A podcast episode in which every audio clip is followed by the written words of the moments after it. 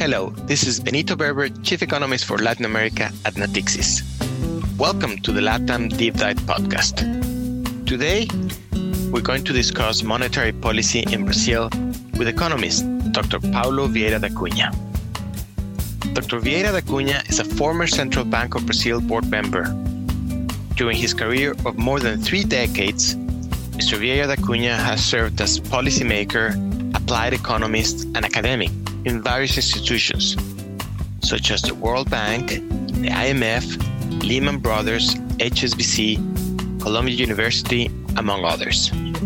Mr. Da Cunha is currently an executive committee member at the Brazilian American Chamber of Commerce and is a founding partner at Veerbank Consulting. Thank you so much, Paulo, for coming to the Deep Dive uh, podcast. Uh, it's a pleasure to have you. It's a pleasure to be here, Benito. Very, very good and appropriate time to discuss inflation in Brazil. Thank you. Thank you so much. So let me start with the with the kind of the, the, the first question.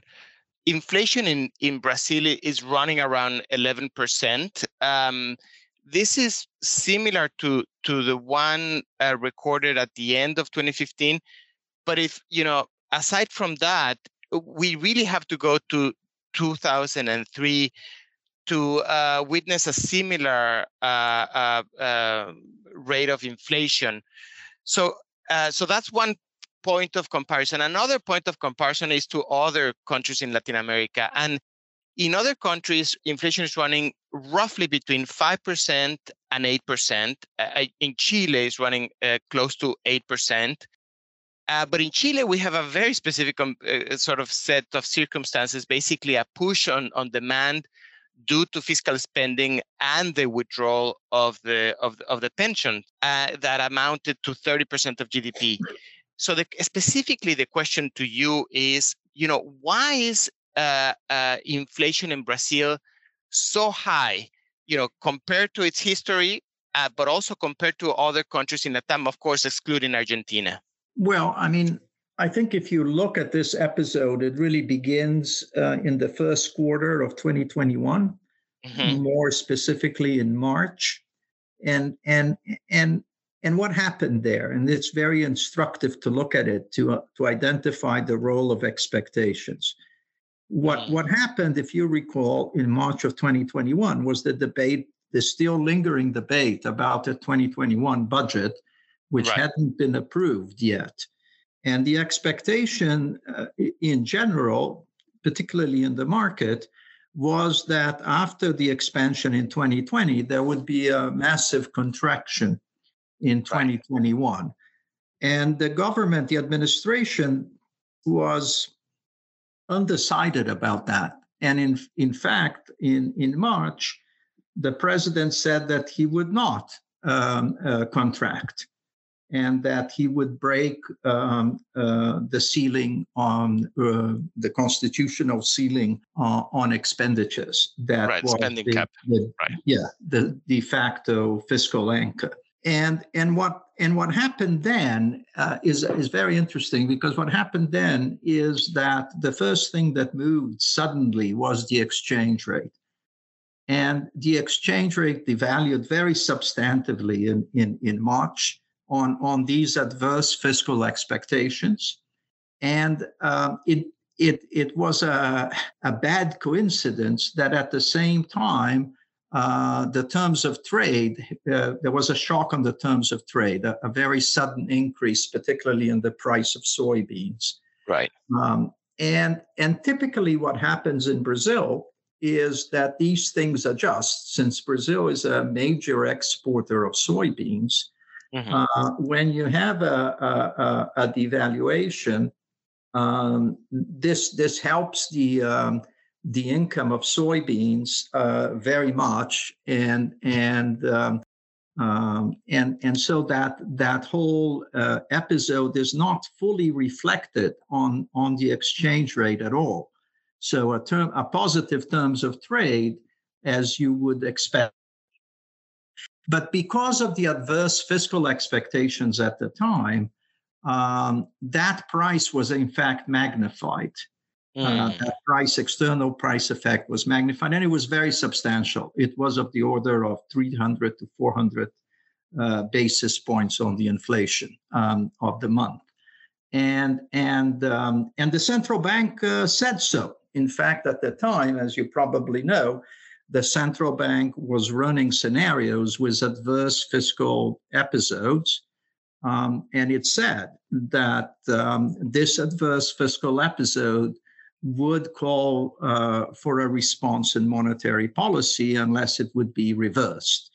Um, in the event, it, it, the, the, central bank didn't act promptly uh, because, I mean, I, I, suppose partly for political reasons, partly because the government uh, started, um, I mean, officially the president withdraw, withdrew his comment um, and and then, as you know, we we started this uh, down the slippery road of trying to introduce actual le- legislative measures that would countervene um, the budget ceiling. Right. So, uh, so what this episode uh, explains, yet again, is the um, uh, the fundamental role of expectations in in inflation in Brazil. I mean, uh, while there's a bit much of the debate uh, in the United States about how much expectations really cause inflation. Um, and the expectations that matter in the United States are consumer expectations. In Brazil, the expectations, uh, and this is a problem for, for modeling, the expect the relevant expectations are all financial market expectations. Mm-hmm. These expectations are are extremely reactive and in fact, most of the time they are anticipatory.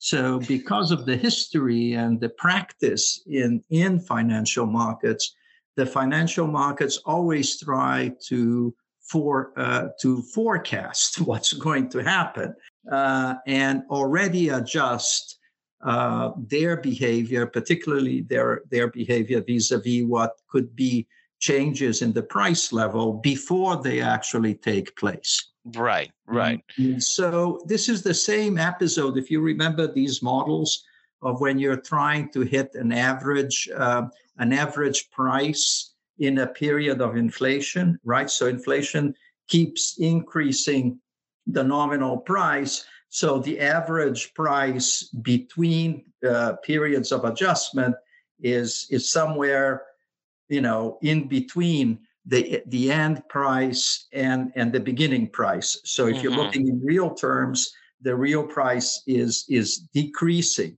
Uh, if you are a producer and you're trying to hit the average price.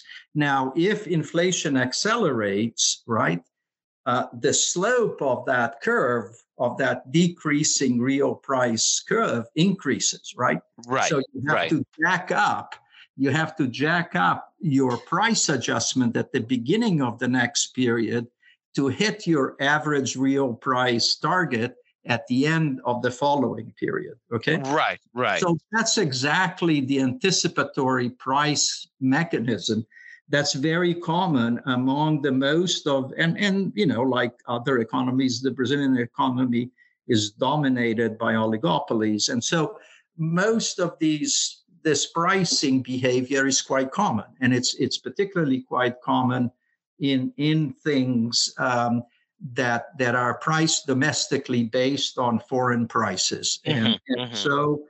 Um, so you had the beginning of an inflation of, of an inflationary spiral caused by adverse fiscal expectations that mm-hmm, that that, mm-hmm. that uh, guided price adjustments, and then unfortunately you had a series of significant continuing adverse supply shocks that uh, and this ties in with your curiosity about second round effects. Right. These second round effects are, are simply the but let me yeah, let, let, me ask you the question because you know uh, you you and I have talked about it, but our audience might not know sort of the the the, the continuation of the chat, which is. Uh, and and specifically, you know, the the the the thing that we were uh, discussing is you know, not only in the in the communicate in the communication of the central bank of Brazil, but in a lot of uh, sort of uh, other communication from other central banks, there's this notion of of second round effects. So so so what are they? And, and and how are they measured? These these second round effects, uh, obviously they come from uh, sort of prices of, of commodities and the exchange rate but how, how are they and, and how they affect other prices but how how specifically the central bank of brazil measures them well they can come from any supply shock mm-hmm. and and the idea is these second round effects don't necessarily come only from the exchange rate or commodity prices they can come from any so-called right. exogenous supply shock Right. In other words, a, a shock that was unanticipated and and and and uh, changes uh, uh, the availability of, of, of a particular product or good or service uh, in the economy. So it could have been the COVID shock, for example. Right, right, right, right. But but uh, but the key thing here is that the second round effects are uh, defined by their impact on the expectations formation process. So, oh, okay. if if monetary policy is very credible, these these uh, uh, these shocks have no effect because all agents would know that the central uh, that the central bank would immediately uh, react where they to be uh, contaminate uh, that where their expectations to be contaminated mm-hmm. so they would not adjust their expectations this there would be just a price level change so all price right. levels would increase but it would stop at that. I'm not one to defend all the models that central banks use and they've come under a lot of criticism recently and and some of it is very well founded. But um, you know, central banks have developed uh, working uh, more models that are uh, pragmatic, mm-hmm. and and because uh, agents form expectations on on what they think the central bank will do. Uh, the central, if the central bank only measured expectations by by by asking what uh, the, the financial markets and these agents are thinking about, the whole process would become totally endogenous, right? Of course, of course, exactly. And, and so the central bank has to develop a set of models uh, to, to model uh, these expectations. Okay? I see. I and, see. and typically, these are models that are based on distributed lags of some form. I mean, mm-hmm. you know, mm-hmm. nowadays there are more sophisticated time series analysis that do this stuff, but it's essentially looking back. These are all backward looking models uh, that try to extract information from long time series. Mm-hmm. And, um, and because they are updated continuously, um, every time there is a new uh, data set on prices, uh, uh, you know, you you you can kind of perceive whether the, the the the the model is signaling a change in expectations or not. Uh, right. so that's how it's done. Okay, no, yeah. yeah, that's very clear. Let, let, let, me ask you something more specific about about the model and something that I that I learned from you uh, when we were in, in an, at another shop. And this the, the idea that the, the, framework of modern, modern monetary policy includes this adjusting the policy path, the policy rate path, with the objective of targeting a, a, an inflation uh, forecast of, of the model of, of, of the bank. Uh, and and so so specifically in the communique, there seems to be two models or at least two sets of assumptions. You know, one which is the regular set of assumptions which I think the Central Bank of Brazil does better than, than other central banks in Latin America. That includes the path of the Selic, the exchange rate, regulator prices, and, and more recently, an, an electricity flag. Uh, there's they don't talk about the oil price path, but then there's a second a second set of assumptions with a specific uh, oil price at around $100 per barrel by the end of the year. And they dub this uh, mold or set of assumption as alternative, and they call it most probable. so I guess the question is, it, it, I mean, I, I don't want I don't want to sound over, uh, you know, I don't want to criticize the central bank, but it's it's kind of a, a risky uh, proposition to call uh, a set of assumption on oil prices most probable because honestly they could go anywhere, and and second, if if they believe that that's the case, then why why not just showing us one set of assumptions?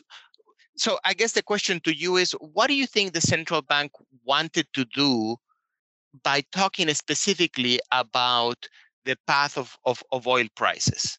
Yeah, I mean, I, I think that what this, eh, you're absolutely right. I mean, the framework of, of inflation targeting used by the Central Bank of Brazil is is is based is model driven. So mm-hmm. what they're trying to to reach is is is um, the forecasts that are um, uh, suggested by the model. But they know, like everybody else knows, that this is a very imperfect science and mm-hmm. that therefore um, they have to use other tools um, to, to influence expectations of the market and communications of, of, of different sorts, right?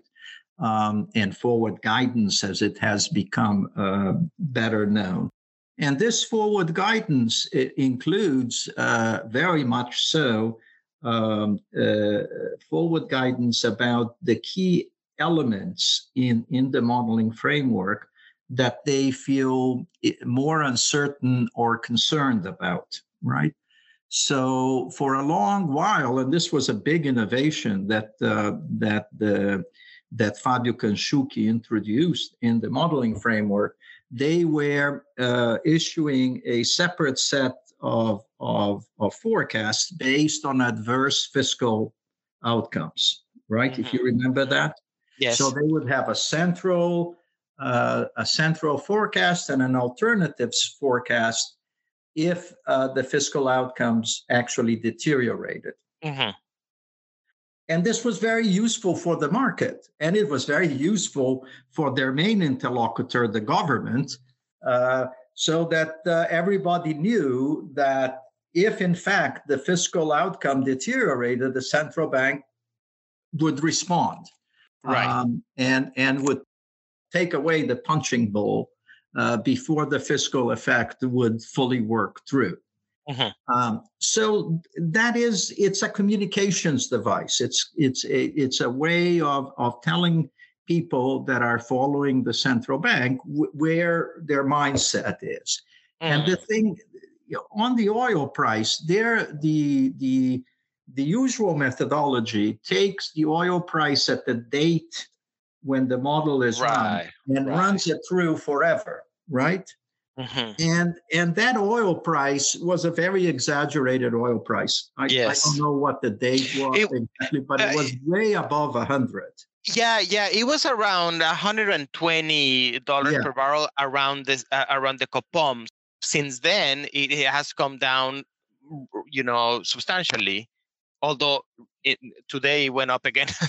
right. So you're right to say that it's it's it's a bit imprudent for them to say, to think that oil prices will not continue to be at 120, but would more likely uh, average 100 over the forecast period, which is you know two to three years. Um, so, uh, but it's it's it's a it's a judgment call. I That's see. what it is. It's a judgment call, and it's supposed to uh, to help you as an analyst to figure out where they're at.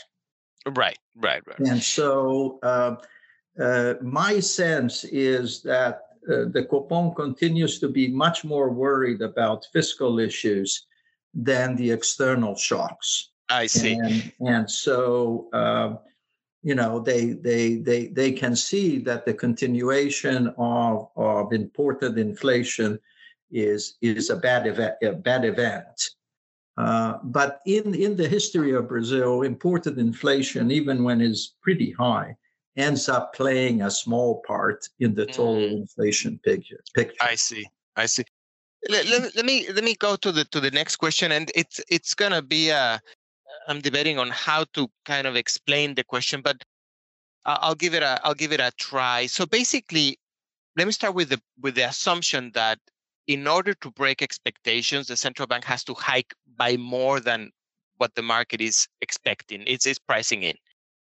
Uh, so, so the first, so let me divide this this question into two. Do, do you think that's that's the right way to to to approaching it? That you well, know, is that the way to break expectations, or not necessarily?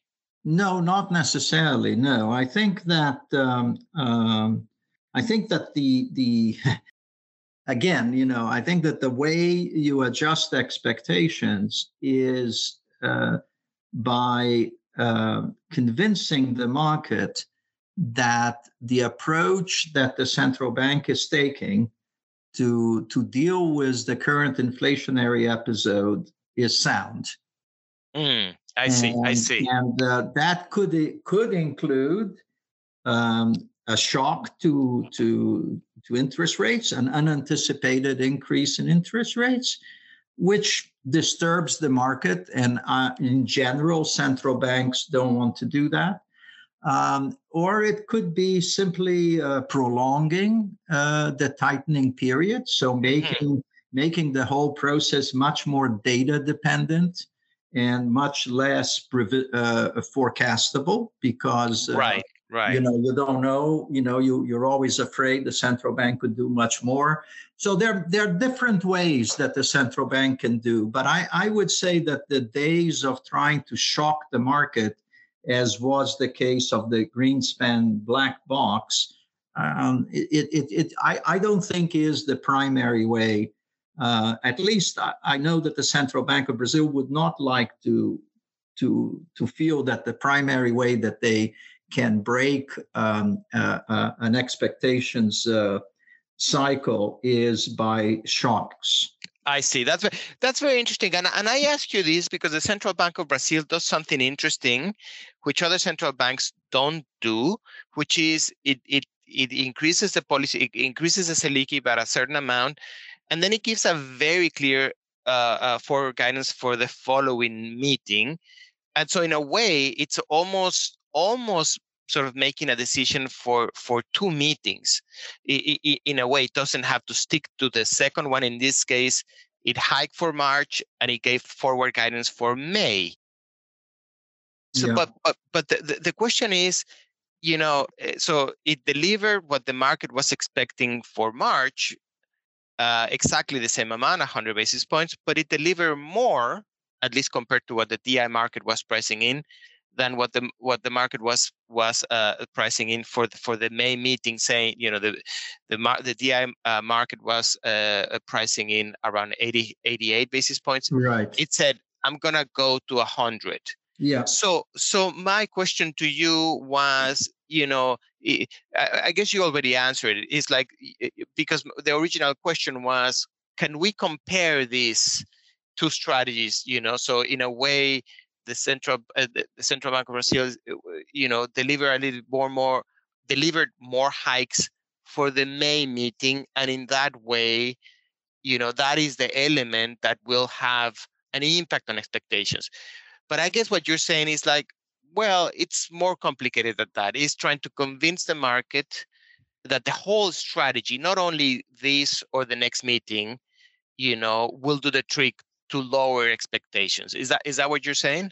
Yes, and and I think you know everyone is aware that uh, whatever they do today will have will take place. You know, the actual effect on credit markets and on the transmission mechanism will take quite a while to to drive itself through six to nine months ahead at least. Right, right, right.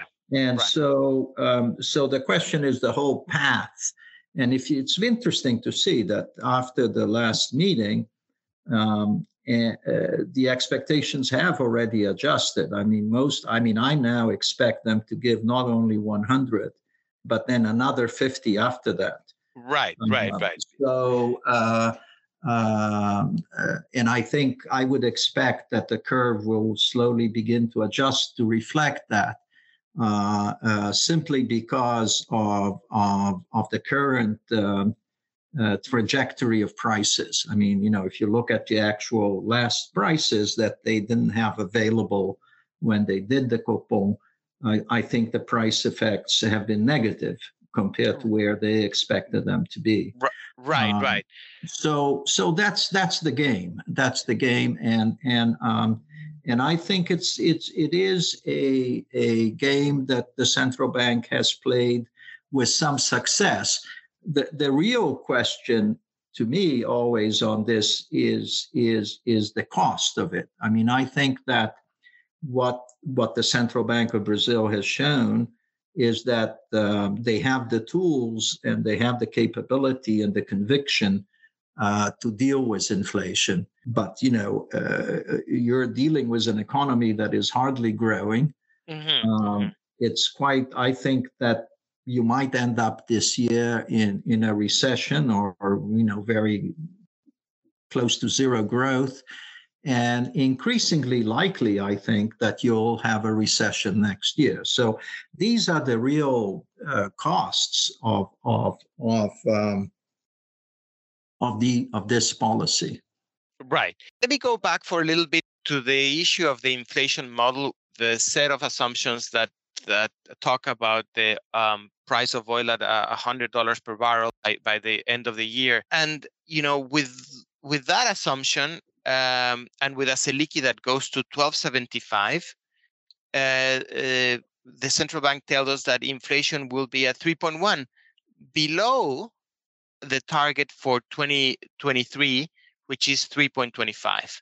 Mm-hmm. Um, you know, in the original, let me call it original sort of set of assumptions with oil higher, that inflation for 2023 would have been 3.4 above the target. Right. So so is it is it a appropriate to interpret this that uh, as a signal that if oil prices don't go uh, above $100 per barrel, then the central bank uh, doesn't have to hike the Selic above 1275? It, I mean, I know it sounds simplistic, but you know, when I talk to people in the market, uh, you know, this is this is what I hear.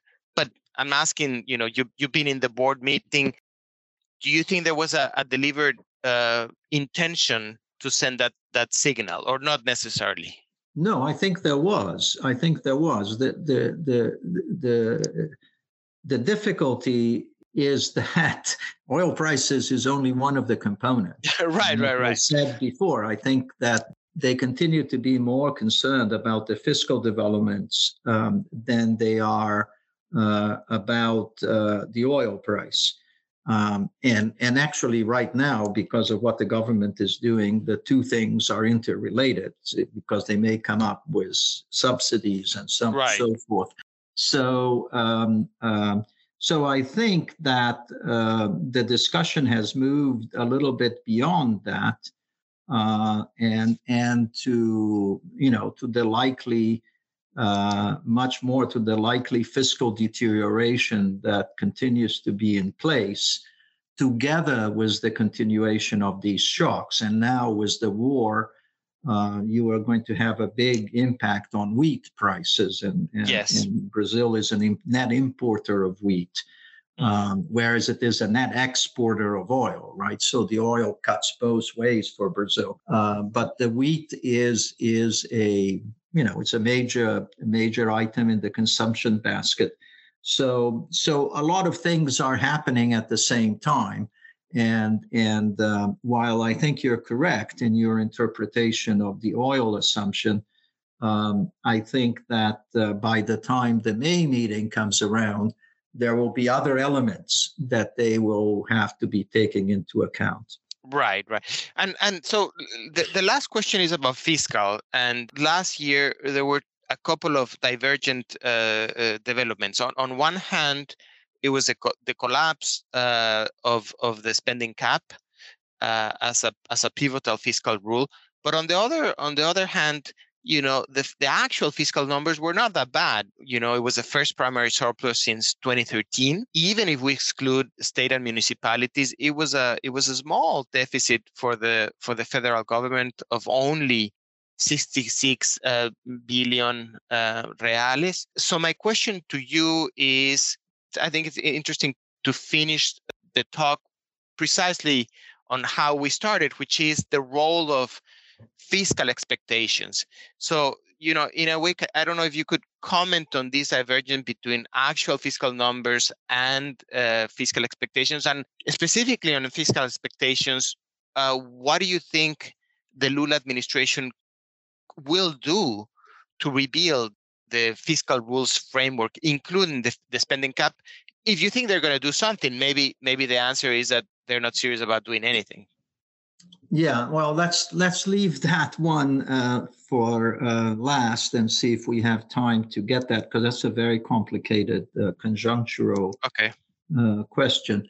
Um, but the the the first thing is to understand w- what what is happening with the fiscal accounts. So in in in Brazil, it it, it is very clear that unanticipated inflationary shocks have a very positive outcome on the fiscal uh, account.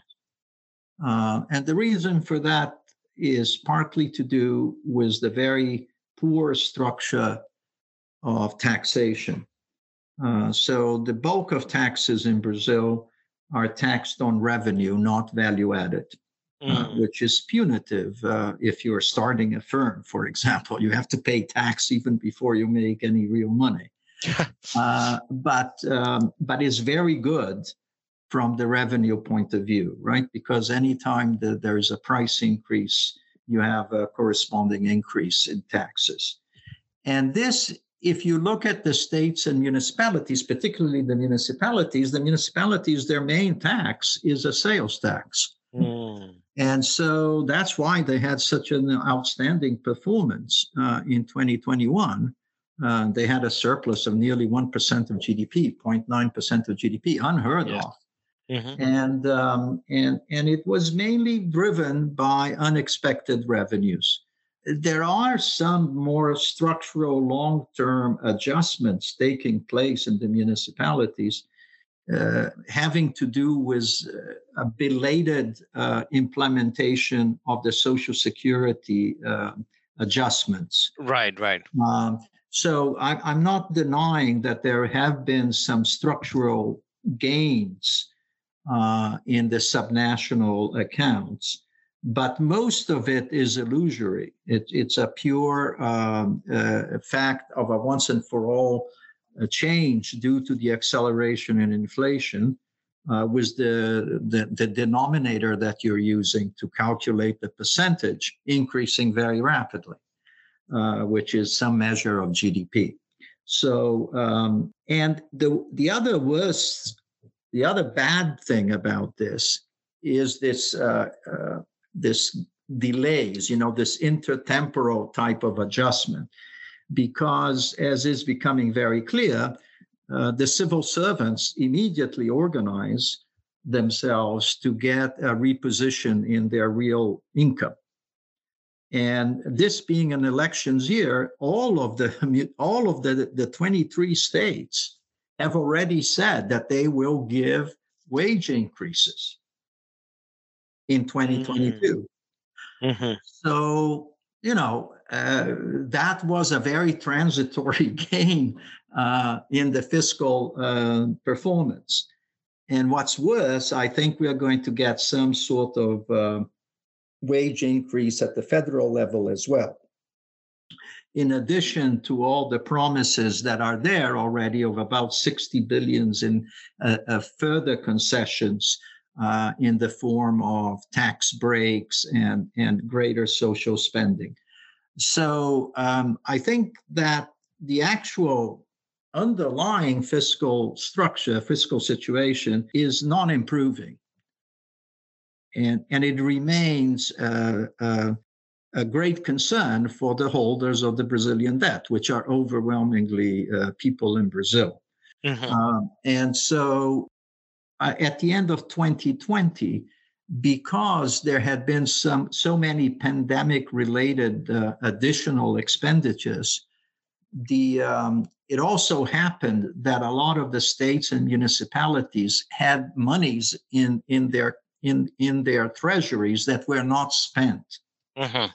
And that they could use, this is called restos a pagar. Mm-hmm. Uh, so they could use that uh, for additional spending in 2021. That was another element that they had. And then, as you know very well, there was this whole discussion on the precatórios yeah. that also created some fiscal space in 2021 and is going to take away fiscal pace, fiscal space in later years. So, so the whole the whole fiscal picture is confusing, but it's not improving.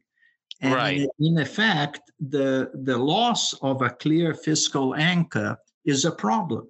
Is a problem, particularly if you know that your debt service will have to come from some improvement in this fiscal account, right? At some point, yes, yes, the, the, the, the, government will have to start showing some real primary surpluses uh, with a capacity to repay the debt. And, and that continues to be there. I mean, you know, you have to change from a situation of a, a minus 1 of GDP primary surplus, well measured, to a, at least a 2 to 3% of GDP primary surplus if the economy regains a growth trajectory of 2%, which it hasn't done in the last 10 years. Right. Growth has been zero.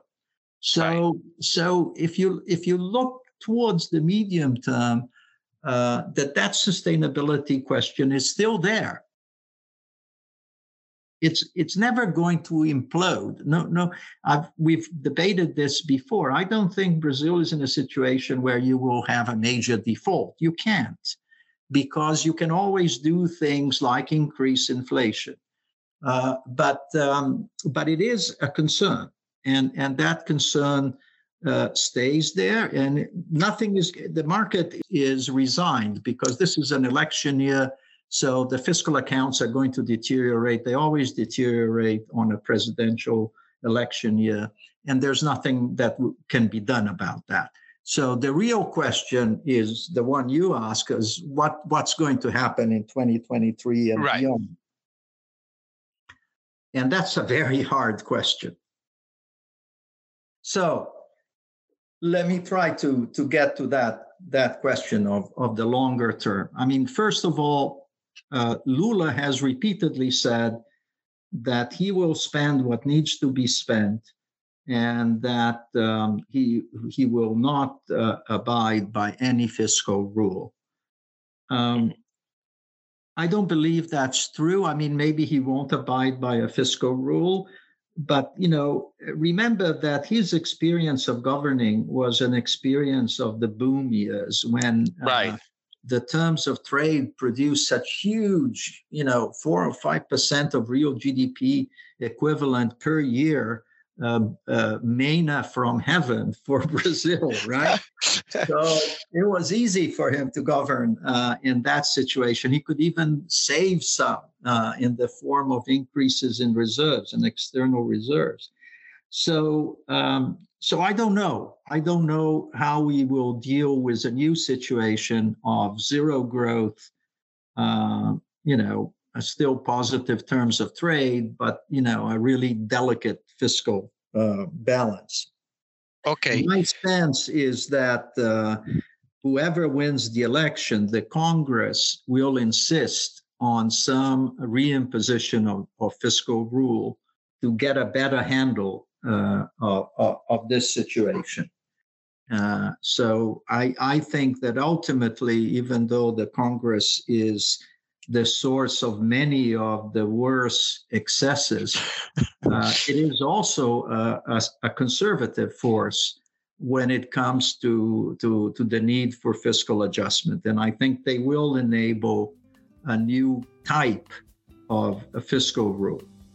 That is uh, very very clear. Uh, uh, thank you so much for help us uh, understand these issues which are not not easy certainly not for me. Again thank you Paulo for sharing your views and, and explaining uh, monetary policy and, and your views on the fiscal front. Hopefully we can have you again at the Natixis deep dive podcast. Thanks again. No, I thank you very much, Benito, and I, I sincerely hope that this is useful uh, to the listeners. And um, if there are any further questions, please don't hesitate to ask me. Thank you very much. Will do. Thank you for listening. Please join us for the next Latam Deep Dive podcast.